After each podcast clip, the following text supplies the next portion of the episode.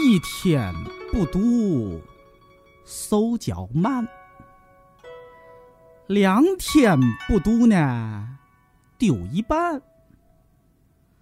三天不读，门外汉；四天不读，嗨，挺糖蒜呐、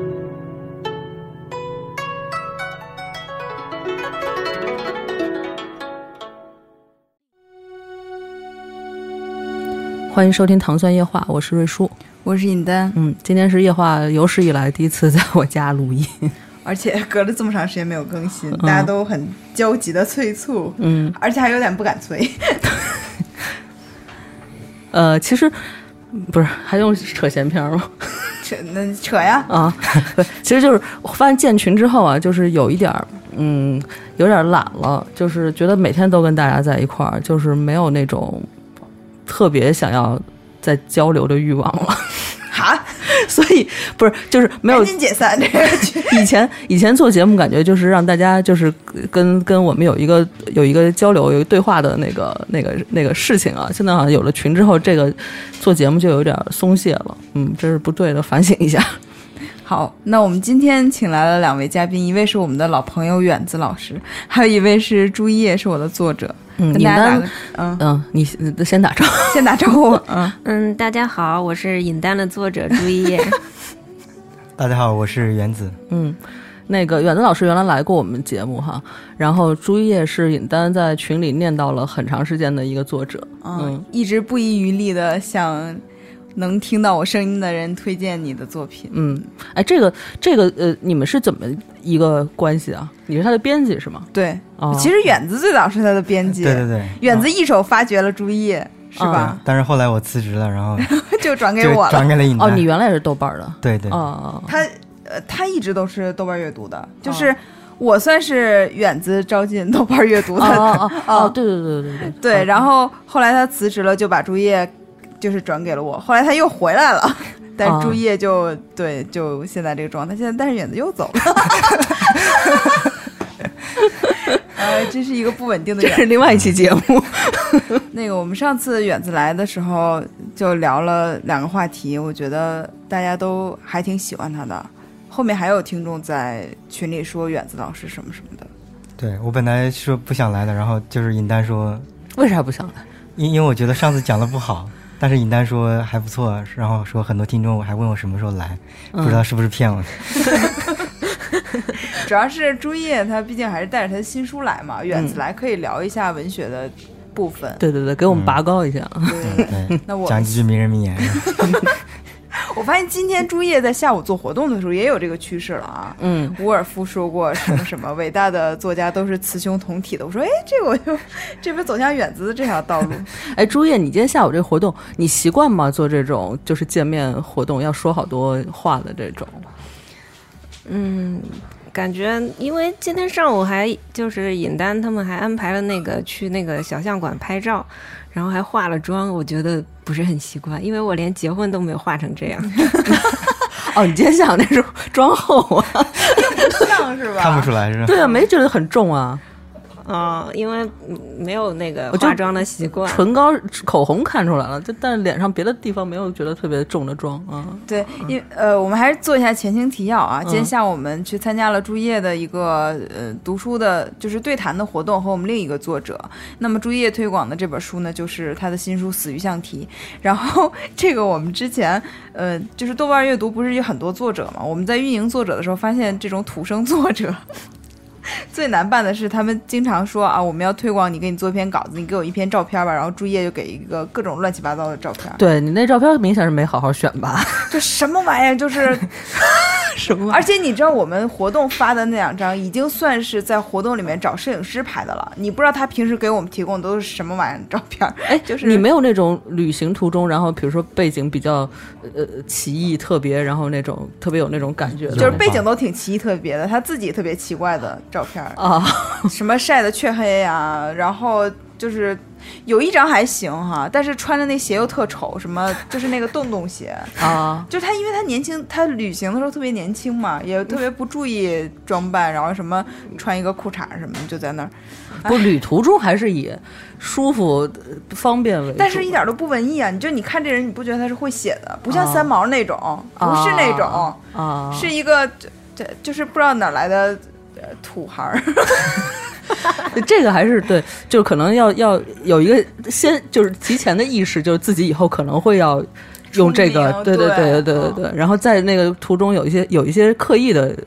准备或者是什么，嗯对，然后他说他年轻的时候特别不喜欢在旅行中拍人，觉得很傻。嗯，然后他我也不太后来就后悔了， 觉得除了人的照片，别都不想 看。对，啊，对，所所以我们今天上午带他们两个作者去小象馆照了，哎呀，不是广啊告去对，带他们两个作者去了一个照相馆，拍了一嗯种就是比较相对正式一点的那种照片儿。然后嗯因为他们会给化妆，我说哎，那正好就把下午的那个活动的化妆省了嘛，因为你化妆师肯定比照相要贵嘛，啊，就是那种证件照什么的，啊对对对， 就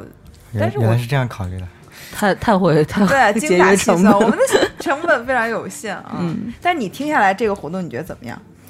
我觉得双之木这样的作者吧，就是编辑会更喜欢，因为比如说他哦，能他把，很规矩是吧？而且他一步一能步嗯把对我们想要传达给媒体或者是观众的这些信息点都传达到。哦周烨是一个， 就是他会给你惊喜的作者。比如说他说说着他那个点会特别让人喜欢，或者他每次活动都会圈很多粉，嗯就让大家特别喜欢他，觉得他这个人的状态特别呆萌。但是有的时候，哎，事后想，哎，好像有一些没说到的地方，嗯就所以这两个状态呢，呃，你经历过一两次以后，就比如说像对他，我就会事先给一些就是问题都问好，然后他自己先做一些准备什么的嗯啊。但今天下午就是准备后的结果，我觉得从一个普通听众，不就不从你们编辑，比如说要嗯要要要要要涵盖几个点这个方面来说，就普通的观众看起来还是挺好的，嗯，嗯，很讲自然讲。吧。他刚从新疆，呃就是西北走了一圈儿哈。对，我们我们因为之前朱叶有一篇公众号文章特别受欢迎，嗯叫、呃什么泰国冷门指北啊，泰国冷门旅旅游指北吧，啊、嗯对，当时就这篇因为放上去，大家觉得啊太奇异了，然后就非常受欢迎。我觉得今天可以先讲一讲你在旅途中遇到的这种奇怪的事情哈，嗯，我们的观众都很喜欢听这样的。哎，首首先你就是在这个选择这个目的地的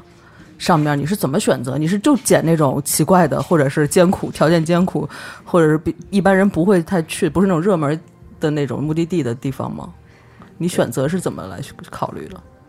就是比如说，如果是出境的长途旅行的话，嗯我们一般会选择就是签证能能在这个国家签到下一个国家，能往哪个方向走，嗯，然后就基本上是按着这个这个方向走的，跟我们国家签证政策对 挂钩了是吧？是，嗯，然后就看怎么方便是吧？怎么签方便对嗯，你比如说在缅甸的时候可以签印度，啊？然后后来就是在。嗯，可以什么？有的国家可以直接飞过去啊，什么乱七八糟，就是按这个路线走的。哦，其实没有太完整的计划性是吧？对我们两个就特点就是没有计划。比如说，我们这一次其实计划是想去云南嘛，嗯，但 但是那个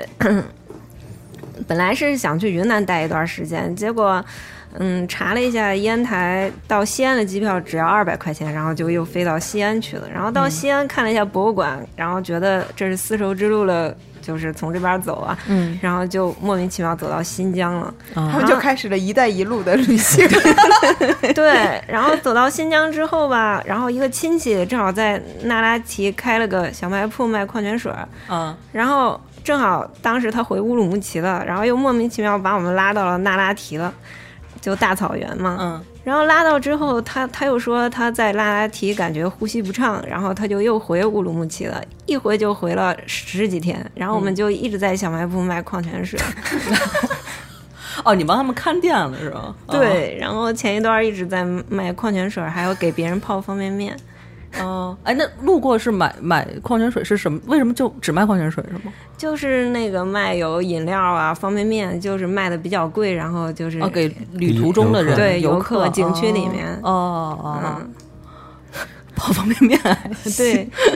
而且他那个就是在这个过程中，我一直提醒他，嗯就是七月二十八号做活动，就千万不要忘了。我特哦，别他是怕那种真的会忘的人，我我不确定，我不确定，但是我觉得我应该就是要提醒他，而且是不是该买票了，往回走啊啊什么的，对就就对这种啊。操心死 了。对啊，而且回来之前，他跟我说他的衣服在新疆都被狗偷了，对对，刚才听他讲了，被什么？被 被偷狗偷走 了。狗为什么要你的衣服？因为那个我我我们住在那个亲戚的他们那个职工宿舍嘛，嗯，然后职工宿舍是一个那个荒废的古堡，就是以前一个很奇特的建筑。然后古堡里面的草长得比人还高，里面还养了一只狼狗。哦然后我们第一天住进去的时候，不不不不了解那个狼狗的爱好，就把衣服哗哗哗全洗了，然后挂在那个前那个绳子上晾。然后其中还有一件儿就是那个“就你爱读书”的 T 恤，哦然后后来狗喜欢这个，后来狗把衣服哗哗哗，早上起来衣服都不见了，然后我了很多衣服都找不到了，然后只有这个“就你爱读书”找回来了，看来狗不太喜 欢被狗叼到了一个地方，然后卷成了一团儿，啊。然后找回来一件衣服，然后后来到北京之后就一直想着买衣服嘛，因为我觉得我们已经快变成流浪汉了，但是就是朱叶在那个新疆的时候，我我不是说做活动嘛，因为我要算预算嘛。然后我说那你就飞过来看看机票多少钱，我看好像嗯两千多吧。然后他就说，啊他说不用了，我们坐火车，我们一站一站往回坐。 然后我就说我们有钱，我们可以让你坐飞机。他说反正我们也没事儿。但是他就之前好像坐火车就遇到了一个老外的旅行背包客，是不是还写了一对对篇对日记什么的？对对对。那你选择这个火车回来，是因为会遇到很多有趣的人吗？嗯，我我因为我嗯，因为前一段在家待了一段时间，然后很久没出来旅行了，然后嗯，前一段坐过一次火车，还很反感，说以后再也不坐火车，坐飞机，因为飞机比较快嘛。卧铺卧铺的话，你可能会遇见各种情况，比如说有人打呼噜啊，嗯嗯。有人、嗯有人脚臭啊什么的。然后这次这次坐了几次火车之后，因为老是一坐二三十个小时，因为新疆太远了，嗯，然后做完之后，哎，习惯 了，然后不做还难受呢。啊，然后坐火车上，哎，躺在那儿也没事儿干，也没 WiFi，就只能打开心消消乐和看书了，然然后感觉特别休闲。然后开始也没想那么多吧，后来在敦煌到乌鲁木齐的时候，上来了一个老头儿，嗯、一看就是个外国人，但是新疆有很多那个长少得数很民族，啊然后因为他穿的很破，拉了个小推车，我就想，难道他是嘖当地人做小生意的，或者是流浪汉什么的？后来我一想，流浪汉有钱做卧铺嘛，我也就是 就是瞎想嘛。然后他上车之后，我就开始拆他那个小推车，把那个塑料袋一层一层剥开，里面竟然是个四十五升的双肩包。啊，然后后来他就开始打扮他的床铺，他是个中铺，他找出来一根很长的绳子，然后给就是捆上面，然后又拿出来一块很大的布把他的中铺包了起来。哦，还是洁癖那种是吧？他是像不是为了干净注重隐私吧。 对，可能哦，你说他把当一个帘儿围起来对，是吧？啊然后我我我我以当为时铺床了，我当时都觉得很惊讶嘛，因为我没见过那个火车上给自己装一副帘儿 的，啊，然后旁边还有个小孩儿都笑起来 了。然后这个老挺讲究，然后这个老外就穿的很破，牛仔裤都很脏，然后很油，然后前面的门还开了一半儿，啊， 然后身上也很臭，然后就一直在猜测他是干嘛的。然后后来他就自己换上拖鞋，坐在那个小凳子上开始读圣经，嗯然后吃麦片，嗯，然后后来就有一个小孩忍不住了，就说：“你是不是很无聊啊？”就用英语问他嘛。嗯。然后那个老头就开始聊天了，然后聊着聊着就我也加入进去了。然后后来发现这个老头六十四岁，是个法国人，然后他是个背包客，而且已经玩了四十多年了。嗯我是感那种嬉皮吗？那种？我觉得年轻的时候可能是，只不过现在老了，我觉得我活捉了一个就是从八十年代一直玩到现在六十多岁的一个背包客。哦，你看他包都背不动了，用的小推车。嗯，好有推画包面感。推包客，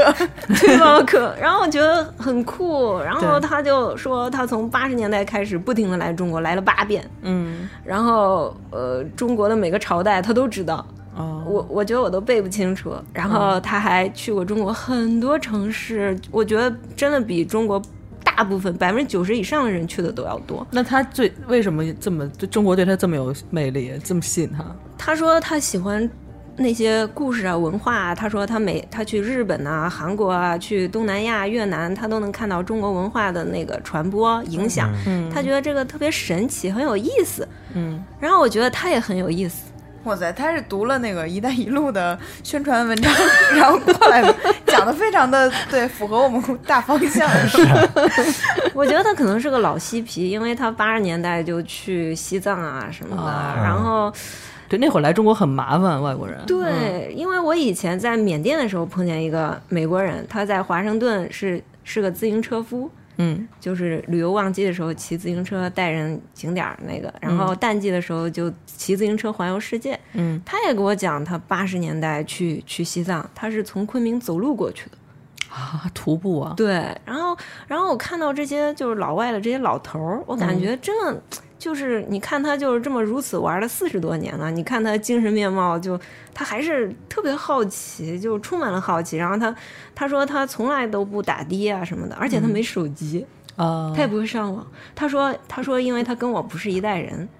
但是我就觉得他仍然能就什么坐公交，就是他能搞清楚呃住旅馆，他能搞清楚，我觉得很厉害。啊，对，那太牛逼了。他他嗯是看书，他说他是通过，他说他出来之前会准备很长时间，然后看很 多书。嗯，哎，你小说里就写过一个，呃，推自行车，然后它旁边有一个大象也跟它一起过对对溪，然后那个水就慢慢漫上来，我就特别喜欢这个场景。这个是对真实发生过的吗？对，就是那个我刚才说那个美国的那个，他给你讲的是吗？对他，他他也是，就是玩了很多很多年了。然后他他讲，因为我说他就聊那个旅行嘛，我说我很喜欢那个嗯老挝嘛，嗯，然后他说他说以前就是八十年代的中国，他觉得跟老挝很像，然后风景也很优美。然后他就讲他、他推着自行车过过那个。路嘛，然后来了一头大象，然后小溪就长起来了，然后嗯漫过了他的胸部。其实现在想想，觉得这个画面很梦幻，不知道是真是假，但是我就觉得特别难忘。嗯，就跟我昨天看那个动画片儿一样， 就是三个三个动物在泡温泉，然后有一只熊、一个青蛙和一个反正一个小型的动物，然后他们都泡得特别开心，唱歌什么的。忽然那熊站起来，然后那所有水下， 大家都裸体晾在那里，嗯，好可要爱。靠一个大的东西。但是这次就是朱叶到我们那儿住下以后，我说：“哎，住怎么样？”他说是这段时间住的最好的一个。然后今天下午我们在聊那个就是旅行住宿的这个问题哈，他就说经常会，他说。会遇到很多哦，我是这么说的。我说，哎，就这个年龄到外面就不要住那么破了嘛，还谁这么大还谁当背包客？他说、哦、有很多背包客就特别老，我就看了就是特别惨， 就是一直背包旅行，然后就变得特惨什么的。对，我就是觉得这个，呃，我觉得吃和那个，比如说床，比如说就这种环境，那个，呃，对我来说，如果艰苦一点，我可以忍。我最受不了的是厕所，就是女生啊，我觉得这这这。跟男的还不太一样，啊 就是你你怎么 忍你忍受这种就比较脏或者是什么这种的情况哇？塞，他小说里写的那些都特脏，是吗？什么床铺里全是臭虫， 这个是是他那个这个能播吗幻想的，是假的。啊，不，嗯对我人和人那个那个呃接受度不一样，但我觉得就是呃，你是怎么来忍受这些旅途中的不舒适什么的？就是那就是它的魅力，就是旅途旅行的魅力和这些不舒适这些比，你怎么平衡这个东西？啊就是我觉得，就刚开始旅行的时候，我也很事儿啊，我就是、我都事儿到，就我的床，如果我回家，就我不可能直接穿着衣服坐在上面，嗯然后更不可能坐在枕头什么，就就就是有这种洁癖那种感觉。嗯然后刚出去的时候也很事儿，这了那了。之前我们到阳朔的时候，有一个朋友在那儿嘛，嗯他是一个单身汉，自己租了个房子，然后他他邀请我们住在他家，就不用住宾馆嘛。然后那一天我就住了一晚上，我就放弃了，然后就去住宾馆了，因为我觉得他他们家很脏，然后他的床也很脏，嗯然后我还鄙视了他。结果没想到后来旅途那个床一点儿都不算脏，后来就慢慢就习惯了，是吧？对，我发现人的适应能力超强，我自己都不敢相信。就是嗯我到后来住什么床上有臭虫啊，然后床肯定是很多人睡过从来没洗过的呀，哦就都无所谓了。哦，真的能就是对慢慢的就因为他没有办法，他已经走到非洲了嘛， 他他继就续是也要走几站，对，因为我们嗯他可以停彻底停下这这这对可以不干嘛。 对，嗯所以他就写了小说， 就是里面的那个女孩就一直在挣扎嘛，就一直嗯对这些环境非常不满意，但是男孩就嗯，但是对他今天下午说这两个都是他吗？嗯因为你看我们在路上的时候碰见一个温州的一个男孩儿，他是个土豪，就就是一看就特别有钱。他说他之找最熟来的时候，他说他之前旅行都没有住过五星以下的酒店，但是后来不知道为什么跟我们混在了一起，成为了一个背包客。 嗯，那他是体验体验生不活，是，可估能计 是破产了吧？家里鞋厂倒闭了，江南皮跟小姨子跑了。我我我觉得就是可能背包背包客的那种人生，可能确实是一般人理解不了的。就是村上春树，他也也特别喜欢背着包到处走嘛。其实他其实已经很有钱了，也不需要去过那样的生活。就是他说他每次出门，他他的妻子就特别不理解，说你为什么要出去受这样的罪？他就背着包从横穿过墨西哥嘛，就是也是特别苦。然后路上还有会遇到那种危险，啊特别危险的那些事情。 但是但是他们就是有这种冲动，嗯，就是有一个这种去远方看一看的这种欲望嘛。嗯对，我们可以聊聊这些，就是因为死鱼象题这个好多都是呃发生在非洲的事情，对吧？有两篇，嗯，两到三篇都是发生在非洲的事情。因为我们其实现在有一个热门的旅行线路，就是去非洲看动物迁徙嗯，啊。对。然后你的小说里也写到了这个，你能讲讲在非洲发生的那些故事吗？嗯，非洲，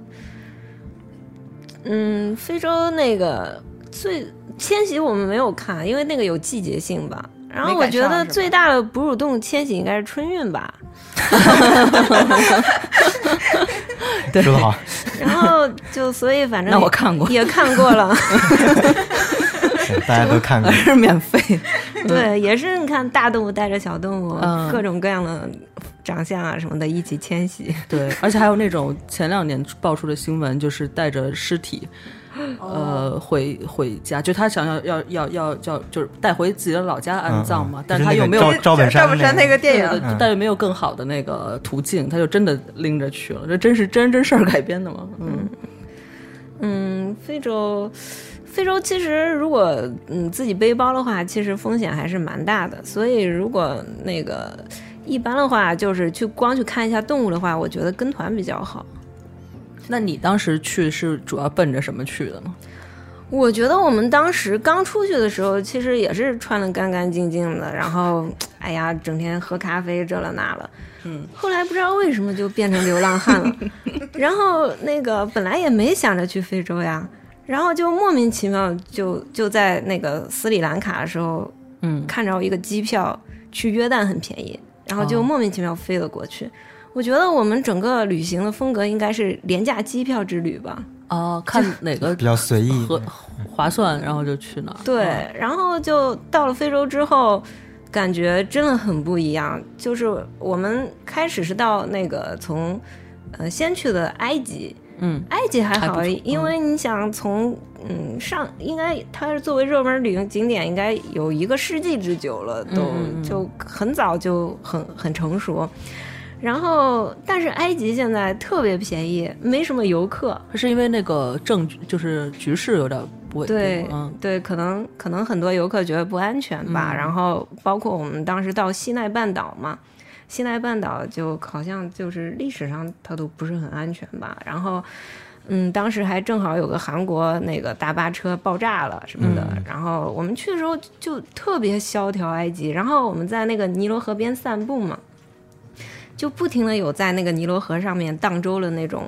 人，然后拉客嘛，说坐不坐船啊，坐不坐船，然后我们都就不想理他嘛。当时有就我我现在老公还有我还有另外女两个女孩嘛，就跟路上碰见女孩，然后后来有一个一个船夫说说你和你的三个老婆到底坐不坐船？ 然后我们就觉得很搞笑，后来我们就坐船了。就是他在尼罗河上面，就是那种三维帆船啊，他们要爬上桅杆把帆撑起来，嗯然后啊坐一个多小时看落日，然后再哈哈哈划上来，嗯，然后一条船才合人民币二十。我们四个人坐，一人才五块钱， 哦，就这就这，我们都觉得啊，好奢侈，不愿意花这个钱。然后好几天才坐的那个船，哦，就，我还以为他会那个那个什么呢，宰你们，并没有哈 没可能这是不是已经宰了我们？本地两块一个 人，嗯对，然后他们有的就是萧条到什么程度，就是有人拿出他孩子的照片，哦说你你看可我怜可怜嗯我还要养孩子，说现在旅游业这么差，说我们好几天都拉不着一个客人坐船，嗯然后就是真的没什么游客。然后什么都很便宜，你住二十五块钱一间房，还包双人早餐。哦，这这是哪年的事儿啊？嗯，一四年吧，应该哦是。啊那也没几年哈。现在他们说那个，我听我老公说那个更便宜了，人民币跟那个说去埃及超级划算，嗯，比我们那时候还要便宜三分之一。哇，真的，那一个人就需要 三块多钱。在干嘛？对，就就去埃及和印度玩，就觉得跟不要钱一样，真的很便宜。就对嗯于我们这种人都觉得跟不要钱一样。哦，那有没有什么要注意的地方？你觉得就是安全啊，还有这种，安因为他全之前写过一篇文章，就是说，其实没有像大家想的那么不安全，但是他又写了后面写他两个朋友都死了还是什么，就是让你觉得这个人在干嘛？就不是，就是你一定要注意安全。你你要说安全，其实我觉得除了那个到非洲的大城市比较危险，其实其他的地方都还好，包括印度。其实我我觉得一路上走来，觉得印度根本都算不上危险的地方。嗯然后包括埃及，虽然说时局不稳定，但是你在那儿体验的时候没有那种感觉。嗯，然后，而且到埃及之后，不知道为什么中国背包客就是你也不知道是谁告诉你的，每一个人都会去办个学生证，然后就在一个哦打印店，就是一代传一代，然后大家都去办学生证 ，一带一路，然后办完学生证，所有景点都半价，然后他们也看不出来咱们的长相有多老，也是，哦，对哦嗯，然后就很便宜。就反正本来已经很便宜了，还办学生证，我也觉得 挺，但大家都办，我也不知道为什么。 嗯，挺逗的，嗯这个、这个 tips 好像挺有用的，对，他还写过一篇我特别喜欢，就是每次他讲，他其实已经讲过两次了，但我每次听都觉得特别有趣，就是那个在呃泰国打狂犬疫苗的事儿。哦，啊，这这是因为我比较倒霉，你觉得有趣吗不？是，就是特逗。他就是因为觉得头那个地方有很多猴子， 嗯你 对来你讲一下。对，因为泰国这个地方大家都去了很多遍了，已经玩的就都玩玩的太熟悉了。然后我们没事儿，嗯，嗯，我们就就想着玩点什么奇怪的地方吧。然后，嗯，之前看那个 LP 上面说有一个地方有很多猴子，到处都是猴子。我我一看这个地方好啊，这么多猴子，然后我们两个就去了。去了之后，然后因为那个地方很小嘛，游客也不是很多，然后到了一个那个宾馆，可能也没什么挑，就到那个宾馆。然后我我就很兴奋嘛，然后问前台我说那个房间能不能看见猴子？嗯，然后那个老板就冒出了一丝很诡异的笑容。后来我就进了那个房间，一拉开窗帘，栏杆上全是猴子。哦， 然后后来我发现那整个城市就没有几个人，就不是就猴子真的很多，比人多很多。然后我们两个就是放下那个行李就很兴奋嘛，我说这么多猴子我也得喂喂嘛。然后我就跑到七幺幺买了一大包零食，刚出七幺幺就被一个猴子抢走了。啊，对对对，猴子很坏的，其实，对，然后他们的各种小商店门口人都拿着那个塑料枪或者棍儿打猴子嘛，就嗯不让猴子进商店拿东西嘛。然后我们跟那个峨眉山那猴子有一拼了，对，嗯但是那个城市，它是个城市，你就觉得那个城市的主人就是猴子，咱、啊咱们反而是少数民族的感觉。然后那个后来就到了一个景点儿，其实也不是景点儿，就是古迹，然后上面站满了猴子。我看也有，我一进去，我看见洋人有一个洋人已经变成猴山了，身上爬了至 少有十几只吧。我的天哪！然后那个洋人就在尖叫嘛，然后我还觉得可有意思，想掏包拍照啥的。我刚一掏包，一个猴子抱着我就啃了一口， 哦，就被咬伤了。对，然后当时我就就哦，他是以为你要掏吃的出来是吧？不知道呀，然后就抱着我就啃了一口。我我觉得那些人也被啃了吧，嗯，然后 都啃花了那大哥。然后我当时都傻了，然后就开始哭，嗯就都没是有，很严重的咬伤吗？还是其实就是被反正咬了一口，害怕，主。要吓着了。对，我因为嗯没被 猴子攻击没过有，自己咬过，就傻确实不了。太容易被咬然到。后我就一边哭一边回去，然后就开始找诊所打疫苗，然后就觉得那个旅行就变成了那个。后来在泰国旅行变成了狂犬疫苗之旅，然后到地儿现场打疫 苗。对，然后他们就觉得这个侯景房特别好笑，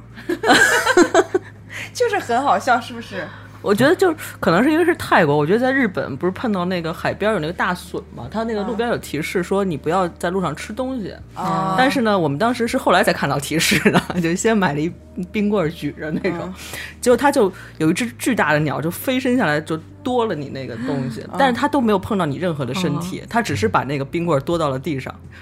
然后就有好多鸟就过来吃，就它很有礼貌。 我觉得在日本碰到的动物，像日本人一样， 受到了日本文化而且的感染而， 我我后来又就又看，就亲眼又看到另外一个人也被同样的情况，但那个人只是吓了一跳，他身上没有任何的伤。但你想他得多准，刚好是拿到手，就是碰到手上的一个小东西，从那么高的高空俯身下来。嗯，鸟的视力更好一些。嗯对对，然后就感觉泰国猴子还是比较硬来那种，是吧蛮的。对那那那个地方为什么那么多猴子？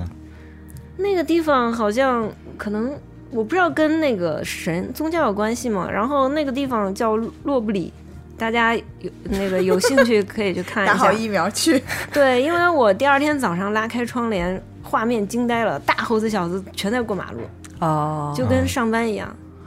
哦，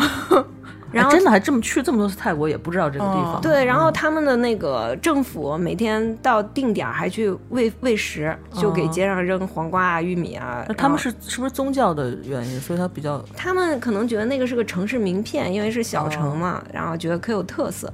啊，但他没有什么游客须知什么不要这个不要那个什么，要不这容易被伤害到。我觉得一般游客也不会去吧， 主要是不会。对，太奇怪了那个地方。嗯 对，我也听说过很多猴子那个攻击人啊，然后偷东西。 对对对，因为猴子智智商还是高一些嘛。嗯嗯。那远子有什么冷门的旅行 分享吗？太冷门了。远远子都在颅在自己内，在自己内心旅游是吗？ 对，颅内旅行，他之前好像有一段时间就是特别喜欢在，就是怎么说那个， 嗯，就是在自己脑子里旅行是吧对？然后他会问我， 他说你要去巴塞罗那，你要帮我去看看那边的民权运动怎么样， 看看内战怎就远是嗯子老师是写诗吧？对写对，所以就是感觉特别诗意。哎，没有没有，我只是只是没有钱出去玩，然后 然后又不又不太不太愿意动，所以就用这种方式来安慰自己吧。不是你告诉我们一下这个具体怎么操作这个颅内旅行？对，讲讲这个，这挺有意思的。 没有，就就很多人其实都会用各种说辞来安慰自己嘛，就包括包括那个佩索阿就说。我对世界上七大洲都不感兴趣，我只游历自己内心的第八大洲。嗯啊，或者里尔克也说，唯一的旅行就是朝向自己内心的旅 行。 明日明天开始了，说的好。而且你知道，就听众也并不嗯不在现场，他并不知道远子老师就是直接说出来的，没有什么本儿，没有看手机。啊，然后一一个比较有名的例子可能就是康德吧，就是他一辈子生活在那个小城嘛。还有是福克纳，是不是也是一辈子没有走出他生活的啊，那没有，个他是写自己的家乡，但是还是走出了是出来吧？康德那小城，后来那个安晴不是去过吗？啊现在就是一块俄罗斯的飞地，就对是他、你说过他在对节他目在里对对德对国嘛，嗯他就是当时有一个英国的旅游者，然后走到康德的家乡去，然后跟嗯康德聊天，然后康德就说：“哎，说你们那个村头是不是有个桥？那个桥头是不是有一个什么什么雕塑？” 然后那个人就特别震惊，说：“啊，这么这这你都知道？嗯就是他天天在家看书，然后就知道全世界各地的事情。 哦，但朱叶就是会自己亲身去，嗯，我觉得远子的这种旅行方式特别好，特别环保。特别省钱经的。经济环保。对，其实旅行真的挺挺没意思的， 真的特感觉挺特没劲。 怎么会呢？就是你旅行的时候，经常觉得就是我我是谁，我在哪儿，我在干嘛？就我为什么在这儿走来走去？就我们比如说，特别是你要是长途旅行，就时间比较长的话，啊耗掉你很多。嗯对，你就你看，我们就后来玩到什么程度，就是比如说到开罗了，不是都去看金字塔吗？嗯，我们在开罗个宾馆里面混了七天，都不想去看金字塔，嗯，然后最后觉得要走了，不看看，觉得是不是应该去看一下，然后就去看了一眼金字塔，嗯，然后还吃了一嘴土。我觉得有时候好像旅行它不是，就是我的感受是，我去之前会很向往，就是很期待，对对就是很好兴奋什么的。对但真你到面前就是百度图片嘛， 就是就是对一样一样那个景儿跟它那个，而且就是，对特别是去景点，我就觉得往往都特别无聊，因为嗯人特别多，然后所有东西都是规划起来的，对，嗯就是你看到的东西跟网上看到的真的就是没什么区别。嗯，但是看景点有一种景点的乐趣，就比如说，就是去台湾的时候去那个中山纪念堂，赶上他们换岗，就是这个，我觉得就跟那个，嗯，就是北京以外的人过来看升旗是一样的，因为他只有在那个，就是他整点他才会换岗或者什么，但是你看的时候你会觉得特别荒谬。就是因为他们的那个换岗的动作非常的好笑，但是他们又其实是个很庄严的事情。然后你在大家都哦、在那、他们那正步是踢的特别奇怪，就是他啊对吧还会耍花枪，就是他会那啊个把那个枪转嗯那个各我也种角看度过，对对对，哦然后你就觉得其实很荒谬，因为他表演的东西。其实是实质性是为了保卫嘛，或者是庄就是三军的庄严或者怎么样，但是你这个东西根本不庄严，是个很就就是像看杂戏耍一样，对。 但是你又不能笑，因为大家都在很严肃的在录 像上，但我觉得这种就是看景点的乐趣，它有一种对别样恶的趣乐味嘛，嗯这个往往都是这样，因为所有的景点都是像你说的规划的非常好，但是你真的到那儿，就是会有一种解构的乐趣。嗯，嗯，这可能也是你活得比较开心 的原因。尹丹老师一直是很很很你高总兴是能看到对事物对对 那个阳光的 一面。哎，可是你走到那个时候，你不觉得很就是很好笑啊？对啊，就比如说咱们那个早上去看升旗，嗯我一直不明白这个行为，因为北京你说早上就很早天就亮了嗯嘛，四五点大家就去看升旗，其实你又离得特远，什么也看不着。然后你就看大家都都在那儿特别困，然后还要看升旗，就这个其实是挺逗的。对，因为好多时候宣传上会会不不光是爱国主义宣传啊，嗯就升起这个意义，而是他们会说那个就真的是走的特别齐，你你见不着走的这么齐的 正步。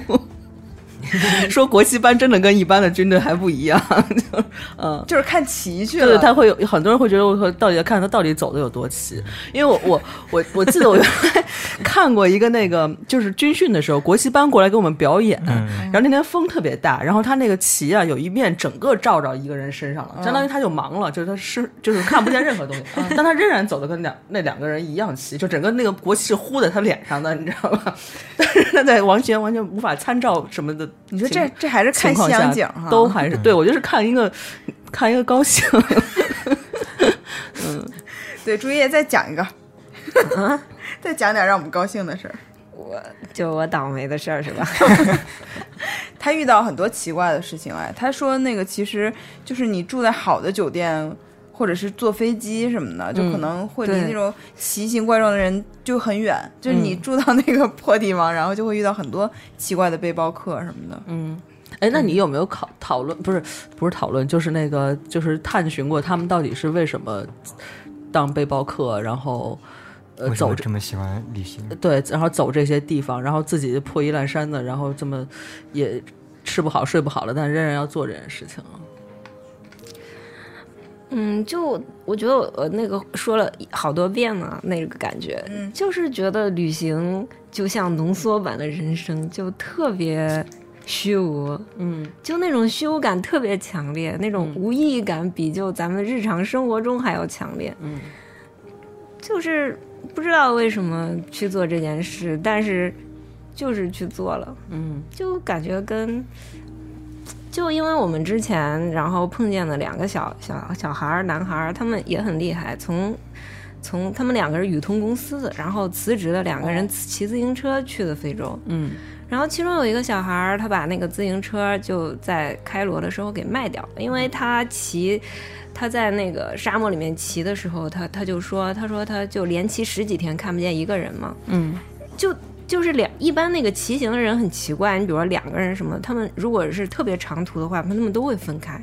因为哦很难就节奏真的一嗯样。啊然对嗯后比如我今天不太舒服啊或者什么的，就很多都分开骑了一般。哦然后他说他骑了就十几天也没有人，然后自己一直在重复一个动作，然后就在沙漠里噔噔噔，然后环境也很枯燥嘛，然后他就觉得不知道自己在干嘛，嗯，就为什么在做这件事情。哇，这配上这段音乐特别有感觉。 对，然后他说他每次在那个就路边扎营的时候，嗯然后有一次那个帐篷里面有一只蚊子，嗯，他都不舍得打死它，因为他想听到一点动陪静。陪伴啊，哇，这哦对么孤独。然后他说那种孤独的感觉，他说以后让他做任何事情，他都不要再经历这种感觉。嗯充满了动力，是吗？对，然后后来他在开罗把自行车给卖掉了。嗯哦然后我觉得，我就经常想起他说这个话，就觉得这就是真的旅行。你要是真就是时间特别长啊，然后做到这种极致的旅行，你就会有这种感觉，就不知道自己在干嘛，自己为什么在往前走。嗯，我这我其实有我有跟一个看法，嗯就是关于为什么有这些人喜欢这样做，就是因为人类其实一开始都在非洲嘛，但是人人类这个走迁徙，啊走出 非对这个迁徙的过程其实是很神秘的，就是比如说他们走到欧洲的时候，那个地方已经是很多平原，就是其实已经可以定居下来了，但是还是有一部分人继续往北走，嗯甚至往东走，就是这这就其实就是一个，我觉得现在很多人愿意那些背包客，可能是某种返祖现象，就是。哦啊，他基因里带着 对这对个对，要走它 激你有这种要要行走的这种欲望，啊哦这种冲动。对啊对，这个解答我的问题，因为我觉得哇千说的太好了，就是千千百年来，大家都有，就是嗯嗯谁都好像就全世界各种种族、各种文化背景的人都有一种要环游世界的梦想。对就我最大的梦想是环游世界之类的，对都都会有这个。我一直不知道今天原子老师哎呀这个来的太有意义了，是吧？对，哎，但是你知道，我们之前录过一个，就是骑自行车啊，我在中听国了那一对，期，所以你知道，在中国骑自行车可能就不会像在非对对洲对对骑对那么孤独。那大哥到处捡乐， 然后到处干 什么？他骑自行车环游中国。嗯嗯，然后，但是中国你知道没有人少的地方，基本上就是除了在新疆啊，他说在新疆那会儿，他不有说什么迎风旗、什么顶风旗，嗯但是他就在其他地方，比如说他在海南就看到那个就是吃槟榔的那个，就说看每个人过来都吐一口红的水，他说哎呀，怎么都得肺病啊了？吐血 说这么病重还出来工作什么的，后来发现是槟榔嘛，就是他他一个北方人，他就这么骑的话，他就会捡很多乐趣，嗯，所以来中国 骑行还挺好的，嗯，对，但是安晴她不是因为工作的原因老去那个什么南美啊什么的，嗯她这次去了那个危地马拉，就说，呃，她其实再晚走可能四三四天，那个火山就要喷发了，就是这次特别严重的火山喷发。她如果要是喷发，她可能就要被困在那儿了，就出不来了嘛，因为火山灰它会影响航班好好多天。对对对，嗯，然后他在危地马拉的时候，他就遇到过一个出租车司机，好像就呃问他一些什么问题，就关于中国，具体我也忘了，等他来的时候再给你讲。然后他就去办事儿，出来以后他就发现那个司机在街边儿学英语，嗯嗯，他就觉得哎，这个特别好，因嗯为就那个司机就跟他讲，因为危地马拉就是一个旅行旅游城市、旅游国家嘛，他嗯还有就紧跟这个， 对他要学了英语，他就可以跟更好的跟游客交流什么的。嗯，还很上进呢。哇，他很喜欢就跟就出租车司机聊，因为出租车司机总能跟他说，比如说这个地方好吃的在哪儿啊，然后那个比如说南美盛产咖啡，一些哥伦比亚司司机就跟他说，这个他们最大那个牌子的咖啡其实。呃，所有的钱都花在广告上了，像我们就喝哪个哪个牌子，他就都买回来尝一尝，是吗？嗯，我还给他寄了一袋对对对咖啡，嗯，对，反正就是我觉得这个是挺有趣的吧，就是一些关于人的生活我觉状得态这可能也是旅行的一个对很多人的一个魅力吧，就是你你会遇到很多偶然性和可能性，对，然后你看到各种各样的人生，你会就是是你会发现人生的确定感的确定的东西没有那么多，就是嗯，你会没有那么焦虑吧，就是那现代人的那种焦虑会会变少变轻。哎，朱叶在曾经遇到过一个骗子，是不是？就那个活佛，但最后也不知道到底是怎么回你事。讲讲这故事，这故事特复杂，他也写在小说里了，对啊，这个故事太复杂了，能讲完吗？你就简单讲一讲。啊，就是我们之前，然后在那个印度嘛，然后去了一个奇怪的地方叫西里古里，嗯，然后后来就是那个，然后又去从这个西里古里去那个佛祖那个顿悟的地方，就菩提伽耶嘛。然后说是对于佛教徒来说，什么世界的中心啊什么的，我们也不是佛教徒，然后就就不知道为什么就去了嘛。然后去的那个路路上车上，然后就碰见了一个一个男的，他就主动过来说话嘛。他说他是一个在意大利的一个外科医生，他是不丹人，然后那是他的未婚妻。然后他还让我们吃葡萄什么的，我们都不敢吃嘛。然后但是后来就就聊到一起了嘛，那个人特别好，然后还说我们车票买贵了，然后他去跟印度人吵架嘛，他说你们怎么能这样什么什么。然后后来上车之后，他买了一包橘子给，因为当时去了很多那个呃喇嘛吧，应该是，然后车上各种各样的人，然后他还给大家分橘子吃。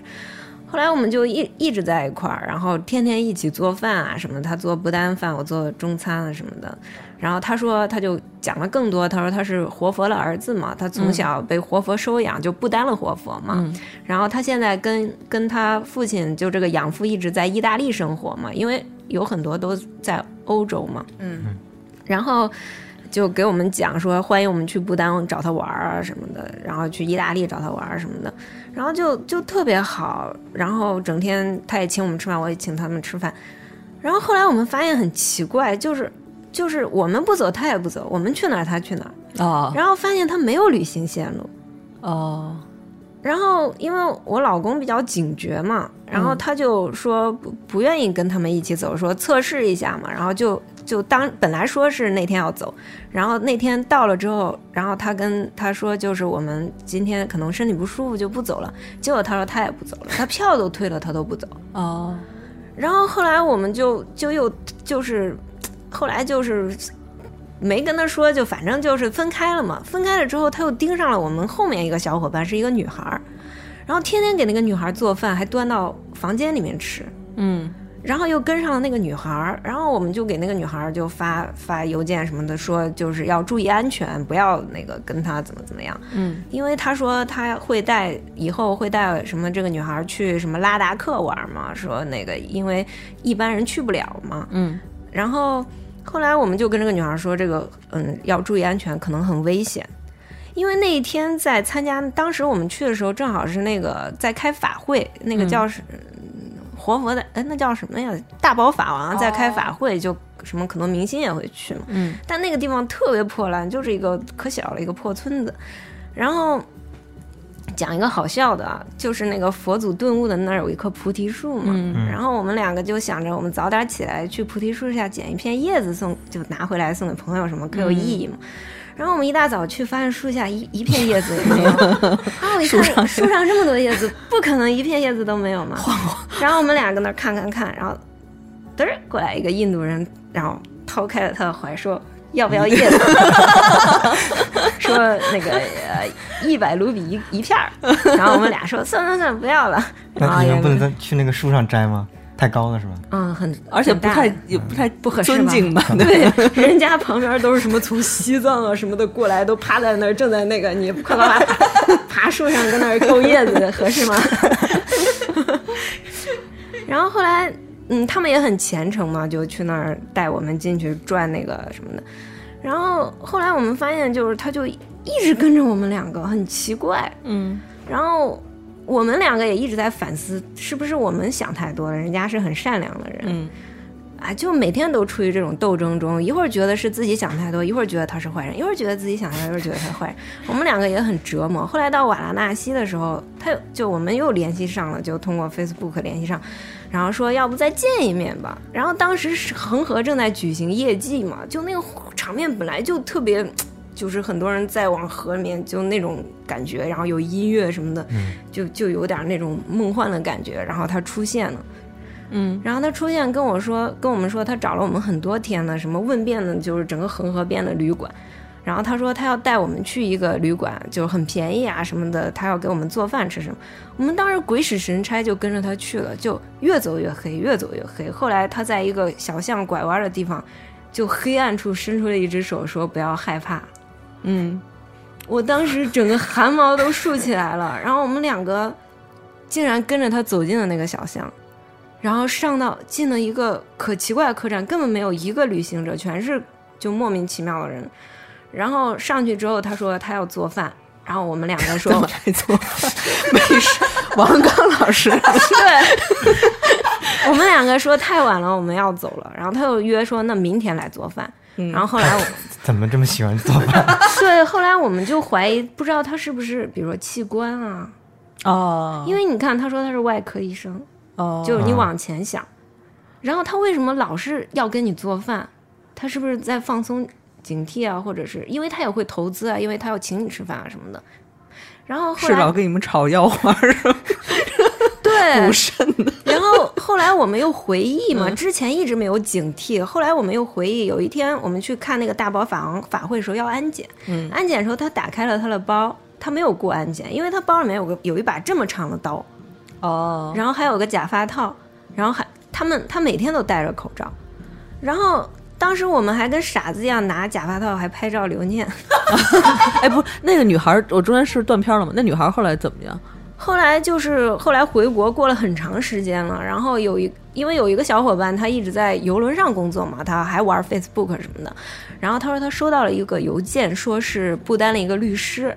就是向我们核实这个这个男的有没有对他的那个就一起同行的那个不丹女孩进行强奸。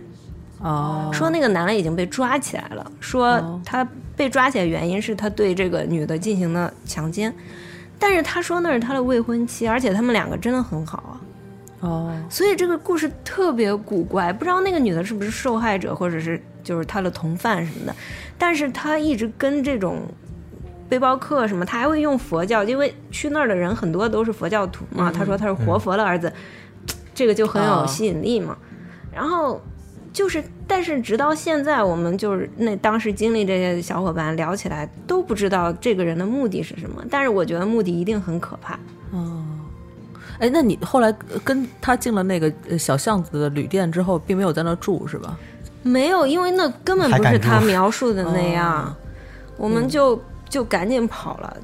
就是当时我觉得，你作为人的本能，你已经感觉到危险了。哦，哇，这个还真的是挺危险。听听你亲口讲，比你看你的小说还觉得可怕。对，对，但是最奇怪的是，你在当时的时候，你你就是你会反复的觉反反复的否定自己，就是是不是自己想太多了。嗯，但实际上，你现在回头来看，它有很多地方其实是危险的，能看出来。对，就所以出去玩儿，你其们实还是挺太善良了，还是怕伤害 人家，怕人家那个万一是是好好意心，你 对让你们给撅了什 么的而。且还做了那么多天的饭，已经 对， 那那就你们吃过他做的饭吗？就天天都吃啊。后来我还很害怕，不会就自嗯己有什么问题吧什么的，就是很古怪的一件事。把你们养胖了，在对，就有那个感觉。他包里面还有一把大刀，当时我还问他，我说你为什么要带刀？他说就是保防护身自己。嗯但是你现在想想，哪有人旅游带一把大刀啊？嗯，对他哪也进不去，他只能对啊，对啊特嗯别古怪。然后挺吓人。他每天都戴着面罩，然后还说因为印度太脏，嗯，特别奇怪。哎呦，被你 说的这个还挺厉害的。哎，嗯那我觉得还是说回到书啊，因为我们已经聊了快一个小时了。那个远子第一次看到朱叶写的这个东西的时候，哎，那时候你们不认识是吧？对，不认识。你你有什么感觉？我当时就觉得这个东西很很新鲜，就是国内确实蛮很少有人写这样一些东西，因为国内很多年轻作家都喜欢写一些故乡啊或者小镇啊一些故事，嗯，就是 很多都比较老套吧，比较在一个在在一个套路里面，但是他这种东西就让人眼前一亮的那种感觉，就是那种很疯狂，很疯狂的那种、嗯那种情绪状态，包括那种异国情调啊，就是都比较少见，所以当时就对这个作者印象很深刻。产生了兴趣。嗯 对对对他也是你们豆瓣儿的各种奖的获得者是吧？对对对，对因为他确实写的挺好的，然后嗯也很多读者都比较欢迎，受比较你看他就是有趣的是，你看他的书，然后和他这个人其实联系不到一起去。啊，对，是有点儿是吧对对对，就书里你会觉得他是一个特别酷的人，就是那种呃，是就是整个小说的语言也是节奏非常快，对对对然后整个呃喜欢的音乐啊，然后说的那些事儿都是特别。就感觉不是一个会在现实生活中生活的人，嗯但是他这个人又是一个特别家常的人，一经常说一些很很傻的话，让大家很开心这样的。因为我是便衣，什么玩意儿？因为前一段儿听说一个词儿，我有一个朋友嘛，他他他以前是个朋克嘛，嗯然后头发女孩儿啊剃个光头，或者是就他之前也在北京有个乐队，后来倒闭了，嗯叫 Silent G，哦，不知道你们听说过没？然后就在当时演出也很酷啊，弄个水袖啊，就朋克。后来现在他就回青海了嘛，然后嗯穿的就特别，就你完全看不出来了。然后就是我，我就说他是个便衣朋克嘛，现在。哦啊 别便衣衣服。 然后我觉得我可能也是某种便衣吧，嗯啊，有一次我们那个就是开科幻大会的时候，有个读者向他提问，那个时候他刚写完那个《哈扎尔之池》，是一个就是有就是科幻故事，但也有一些旅行的元素在里面。嗯然后当时他问了这个问题，他说那个嗯，就是你老说你的小说都是在旅行中用手机写的，嗯所以就是一个是不分段，第二节奏特别快嘛。嗯他但是我觉得就是你都能把手就是整个小说的结构搞得非常完整，你这嗯是怎么做到呢？然 后朱叶说，这次我是拿电脑 写的。对啊，但是我觉得哈扎尔确实比你之前的作品要更成熟一些，嗯，更完整一些。对对，我觉得像朱叶这样的作家，其实是确实是很少见的，也是值得鼓励的。嗯因为就像国外其实这样的作家还挺多的，像就是就是那种去全世界各地旅行然后写作的，包括毛姆啊、啊格林啊这种。但是国内的人好像就有一种有一种莫名其妙的那种大国心态，觉得我就应该待在我这个地方。但是实际上真正真正的，我觉得一个大国的心态应该是走出去，嗯就是对，所以这跟我们刚才讲的“一带一路也”也联系起来了啊。哎呀，非常好，非常好，升华了，升华了。 不过你说到那个返祖，我忽然想起来，就我们在埃塞俄比亚的时候去的国家博物馆嘛，一进门儿看见墙上写的一句话“欢迎回家啊，哇， 这跟那个东方饺子馆儿 进去之后也是这样说，”， 然后它里面就陈列着那个 Lucy 嘛，就啊看那个超体，超体啊那个电影的英文名就叫 Lucy 嘛，嗯嗯，对，然后，然后你觉得好酷，然后说是整个人类的母亲嘛，然后它哦只有一米二一个骨架嘛，哦嗯然后说欢迎回家，我们都惊了，说跑了这么远，终于回家了。嗯然后返祖了。哇，这个感觉其实真是挺震撼的。对嗯，对，特别好。然后朱叶现在可能他本来就是中原地区的人啊，，对，然后长期住在东南呃东部沿海，然后现在又要要去云南定居了，是吗？嗯，有这个打算，但还还都都本来从六月份都要去，然后莫名其妙到了新疆，然后到现在还没走到云南。哎，嗯就对，今天还有那个二毛还问我呢，不是，我就我们俩讨论说你这个嗯旅行的经济是怎么怎么来支撑的？嗯，就是前两天我看远子发的，就有一个翻译家哈，平常个是一个男翻译家，平常在淘宝上卖女士内裤嘛。然后我想起来，天哪，我也卖过。他还卖过香料，对我，我之前就我们俩就一般就是做两年小生意，什么都卖过，嗯啊，然后就呃攒一点钱，然后就瞎玩儿呗。所以其实也没多少钱，但是所以可能这种旅行方式也跟没钱有关吧。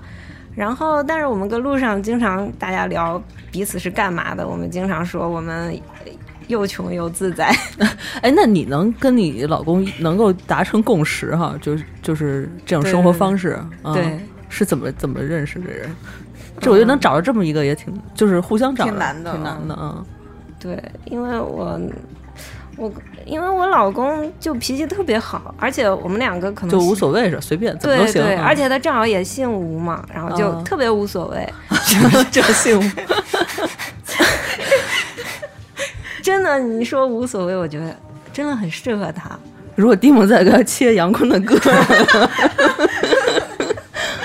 嗯，就我们俩在，因为以前就最早认识他，他开书店的嘛， 嗯然后他特别喜欢看书啊、看电影啊、听摇滚乐，然后他当时也在做，就也做电台节目讲独立音乐什么的。嗯然后我觉得这些东西都很吸引我。嗯后来我们在一块儿之后，就开始了莫名其妙的生活。嗯，那而且就是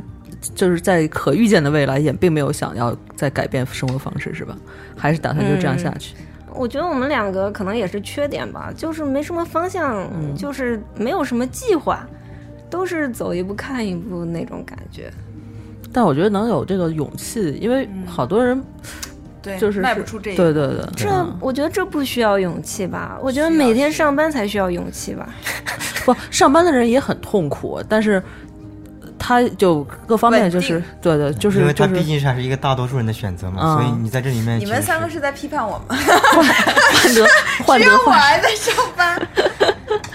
但是就是你你你上班之后就对就是不上班会失去掉一些很稳定的东西，哎呀，患得我患失嗯这的真感的觉上班这个真的是，我最近在远子老师的影响下，我就把一本其实早就有的书才看起来，就是那个《天才的编辑》嘛，嗯他讲的其实是影响美国二三十年代，呃，是二三十年代哈，是对哦整个美国文学史的一个非常重要的编辑。他嗯手下的作者，比如说知名的有菲茨杰拉德、海明威，哦那个沃尔夫，之前拍过电影，然后等等啊，包括那个哦什是么，那个你最喜欢的人演的那个，对对对啊啊然后。呃，就是因为电影里只讲了他跟一个作家的关系嘛，然后那些都是浮光掠影的展现了一下，在这本书里讲的比较详细。然后他确实经手的人很多都是天才，所以他的那个书名其实翻译的不是特别准确，他是天才们的编辑，是有个复数的。然后我就有一种，就是你每天在家狂看那个可能一百页书，然后这么多精彩的故事，然后白天上班当庸才们的编辑，然后对就对远子之前就愤然用名人名言结束了他的编辑生涯，真的他。他引用了很多名人名言，就比如说“我再不要在这样的地方待下去了”，谁谁谁说，就是什么不要跟这些人在没一有起。没有，我就引用了一句好吧，就波拉尼奥呢，你说我必须离开这帮人去当一个真正的作家。对，就是这种感觉，有的时候真的会有，但是，对你就是在现现实生活中，你有很多无形的枷锁嘛，嗯比如说房贷啊、 车贷，对将来要再生一个无敌碎钞机，就、哦 就孩子，嗯 对，就你确实没有办法，嗯，就可能也有办法，但是每个人的思维不一样嘛，对我可能就选择了这样一种奋斗的方式。嗯我觉得还是选择自己能承受的吧，就是对像朱叶这种生活方式，其实很多人是承受不了的。就是虽然看起来很自在，对，很朱自由叶但自己都快承受不了。对，我就想想就觉得可能我可能做不了这事儿，嗯，对，朱叶每次都说，哎呀，什么旅行什么累，什么背包客怎么怎么样，但是他，我觉得你再出去的话，你可能还是会。嗯不不，就是对你可能会改善一点，但是你还是会采取这种方式。要不然觉得没劲，对啊呀、就不给力，就可能口味太重了。现在我觉得旅行可能也是会上瘾的嘛，就是你隔了一段时间不出去就觉得很难受。不隔了一段不出去，真的不想出去了。 就习惯了，就嗯对，待住出了。去出去的时候很不适应，因为我以前看过一个名人名言嘛， 但是我背不下来。就第一句就是“旅行可真野蛮啊”，嗯就是你你在家多舒服啊，每一个东西都是熟悉的，躺在自己的床上，然后啊很对舒服。就像你们家，我觉得好爽啊， 我都不想走了。我觉得我，我觉得我最大的突破也就到不上班了。但是你说，比如说让我，比如说半年、一年的没有收入，我就很紧张啊，啊。就我对不管怎么，我得挣点儿多少，得挣点钱什么对嗯的啊，不不受不了那种只花只出不进的那种生活。而且每个人这个旅行的这个舒适度是不一样的。比如说，你看我和安晴在外面，就我们很喜欢坐那种就是呃交通工具，比如说什么公交车、啊地铁什么的。但是我就我就认识过我的同事，他会觉得。嗯，他首先他处理不了这个信息，哪怕对是在对对台湾，他觉得处理不了这些信息，因为整个的方式跟啊对都不一样对对，他对就会只打车。对，但是他的那个消费就会比我们高很多。就是可能我们觉得坐交公交就是我们的舒适度，但是他就觉得必须得打车。对对，对我们、对他而言，我们这种可能就已经是穷游了。对，嗯，对，其实有时候那个呃穷游的话，其实还是需要一定智力的。啊我觉得对，而且我我方向感特别差，我可能 我今天来你家路上就开错了。我我有时候我看那个就什么跟我走，就是那种我啊都走不太明白。你知道最逗的时候，今天开着导航告诉说什么前方右转，然后我们就哎哇哇聊天，然后然后我左转就 往前开了，然后远子说哎不是右转吗？哎然后高晓松还批评了你一句，什么呃什什么么你走错了啊，走错路发现世界。哎，不过其实如果在旅行中，我们曾经自驾过，就是那个导航有点问题，就租租的那个租车公司的导航，他给你导到很不。主流就大路上，他给你对导的那个山路，就是，但是就发现了很多好看的景色啊、嗯就是没有走最短的路线，但是很好看，嗯，对，我觉得这种意外和惊喜哈、危险什么都都是结伴而行的。对，对，好，那我们今天其实聊的挺多了，然后等到，嗯以后有机会再跟朱叶，可能他已经在云南定住定居下了，就会有更多有趣的故事。然后这本书也是推荐一下在，对，死于象题，嗯我觉得真的写挺好的。我，但是我还有一个问题，就是因为很多人都说你像麦克尤恩，比如说我，我和远子就觉得你像麦克尤恩，但是你的读者好多觉得这本书像在路上，其实我们都觉得不太像啊。那就是老说你像谁谁，你会不会困扰？嗯，不会困扰啊，那那不是在表扬我吗？挺好，那就是一个推荐给大家阅读的一本书啊，嗯叫《死于象题》，在各个网店啊，呃就是网店吧，对都能买到大啊，家一定要多买，然后这样他才能攒够钱出去对旅对行。 好，那感谢远子和朱一叶，嗯，谢谢大家，拜拜。拜拜。拜拜。拜拜。